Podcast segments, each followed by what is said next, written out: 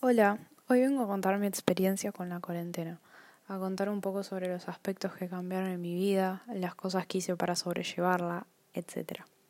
Bueno, empecemos.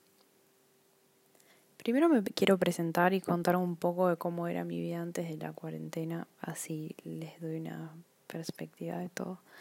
Mi nombre es Josefina, tengo 17 años recién cumplidos, suelo tener una vida social bastante activa, más que nada fuera del colegio porque no logré hacer amistades en el Falcone, pero me veo sigo con mis amigos. Estoy en pareja hace dos años, me encanta ver a la gente tocar instrumentos, así que estoy en proceso de aprender a tocar la guitarra, pero me manejo bastante bien el piano.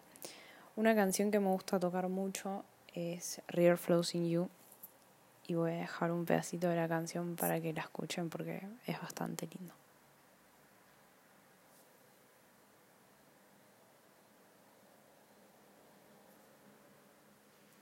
Bueno, mi cuarentena empezó una noche con amigas.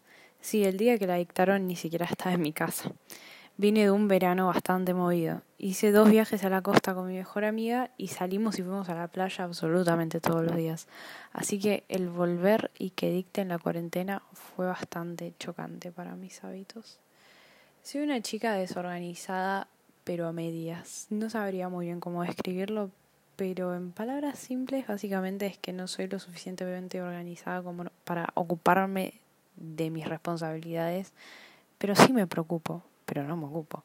Por ejemplo, es lo que hago con el colegio. Cuando no hago la tarea, me pongo muy mal, me estreso porque sé que debería estar estudiando en vez de estar relajada, entre comillas, pero tampoco tomo las fuerzas para hacerlo.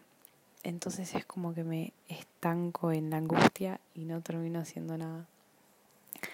Al tener tanto tiempo sin hacer nada, creo que inevitablemente empezás a pensar más. Así que con todo esto del colegio, que viene ligado a mi futuro, porque para cualquier cosa que quiera hacer, primero voy a tener que terminar la secundaria, me empecé a preguntar si realmente quería seguir estudiando después del colegio o lo hacía solo para tener un sueldo fijo con el que pueda vivir tranquila, porque lamentablemente hoy en día está difícil. Y con la situación del país, ¿Valdría la pena que estudiara abogacía, sabiendo que sería un título que solo sería válido en Argentina, ya que estudiaría las leyes de acá? Y si me tengo que ir, siempre quise irme al país, pero ahora ya estoy llegando a la vida adulta y ahora pasa de ser un sueño a una idea concreta. ¿Tengo las agallas para irme del país yo sola? Si ni siquiera aguanto la cuarentena sin ver a mis amigos, ¿cómo voy a hacer para hacer nuevos amigos siendo tan grande ya? ¿Qué hago con mi familia? ¿Tengo que empezar de cero?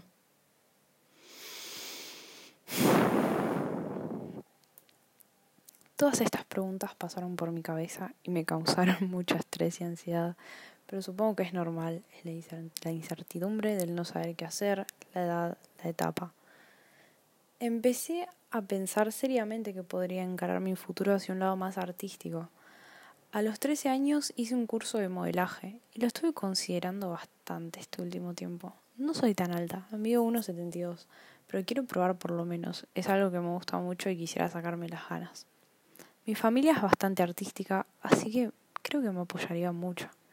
Mi papá toca todos los instrumentos habidos y por haber, la batería, la guitarra, el bajo, el piano, lo admiro mucho. Mi mamá es bailarina, mi hermano dibuja muy bien y es bastante chico, tiene 14 años y dibuja muy bien para solo tener 14 años. Aunque ya no nos estamos viendo tanto con mi hermano, así que hace mucho no veo sus videos porque en la cuarentena me mudé. Se, se, separaron mis papás y por ende me mudé. A algunas parejas no les vino bien la cuarentena y supongo que fue su caso. Me mudé a un departamento que no tiene nada en especial. No dice mucho, pero con mamá lo decoramos y quedó muy lindo. Ya lo siento como mi hogar. Sigo viviendo en Palermo, por suerte. Siempre viví acá y siempre me manejé por acá. Entonces me queda todo mucho más cómodo. De hecho, me mudé a una cuadra de la casa de mi mejor amiga. Yo pensé que nos íbamos a ver todo el tiempo estando tan cerca, pero un efecto secundario de la cuarentena fue que me empezó a gustar más estar sola, a hacer cosas para mí, a disfrutar del silencio. Toda mi vida prefería estar con amigos antes que sola. Mis papás se quejaban de que nunca estaba en mi casa. Soy Géminis, para darse una idea, pero ahora me acostumbré a convivir conmigo misma y siento que no hay vuelta atrás. Siento que aprendí muchas cosas, me conecté conmigo misma, aprendí cosas sobre mi salud, mi piel. Fue algo que realmente creo que si no estuviera en cuarentena no hubiera pasado. Estuve mucho tiempo aprendiendo y lo agradezco. Puedo decir que al principio sufrí mucho la cuarentena y fui muy improductiva y nada saludable, ni para mi salud mental ni con mi cuerpo. Pero gracias a que pasé por esa etapa, pasé por ahí y no me gustó, puedo estar bien como lo estoy ahora. Para pasar el tiempo empecé a leer, aprendí a cocinar muchas cosas, porque estoy en camino de ser vegana, así que ya que tenía tiempo para cocinar, más o menos una vez por semana cocino para frizar.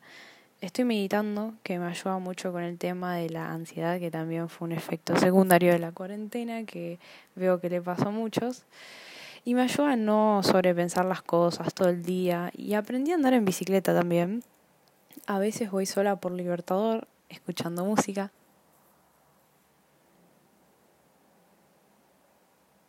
Y paso por unas casitas que me gustan y me quedo viéndolas. Y a veces voy con amigas a pasear. Ya se están liberando mucho los entretenimientos. Por ejemplo, se puede ir a los bares, que casualmente ayer fui a uno y probablemente en unos meses abran los boliches. Siento que lo que más perjudicó la cuarentena además de mi estudio y el colegio, hablando de boliches, fue que me perdí mi fiesta de egresados y mi viaje. Siento que las demás cosas que postergó la cuarentena son recuperables, pero la fiesta de egresados es como que siento que debería haber sido en esta época. Igualmente las empresas nos hablaron, estuvieron en contacto con nuestros padres y seguramente encuentren otra alternativa, así que no todo terminó siendo tan malo como esperaba. No sé muy bien cómo debería terminar este trabajo, pero lo voy a terminar diciendo que fue una idea muy creativa el de trabajar eh, con un podcast. La verdad que nunca lo había hecho. Y sé que lo estoy entregando tres meses más tarde. Pero es mejor tarde que nunca.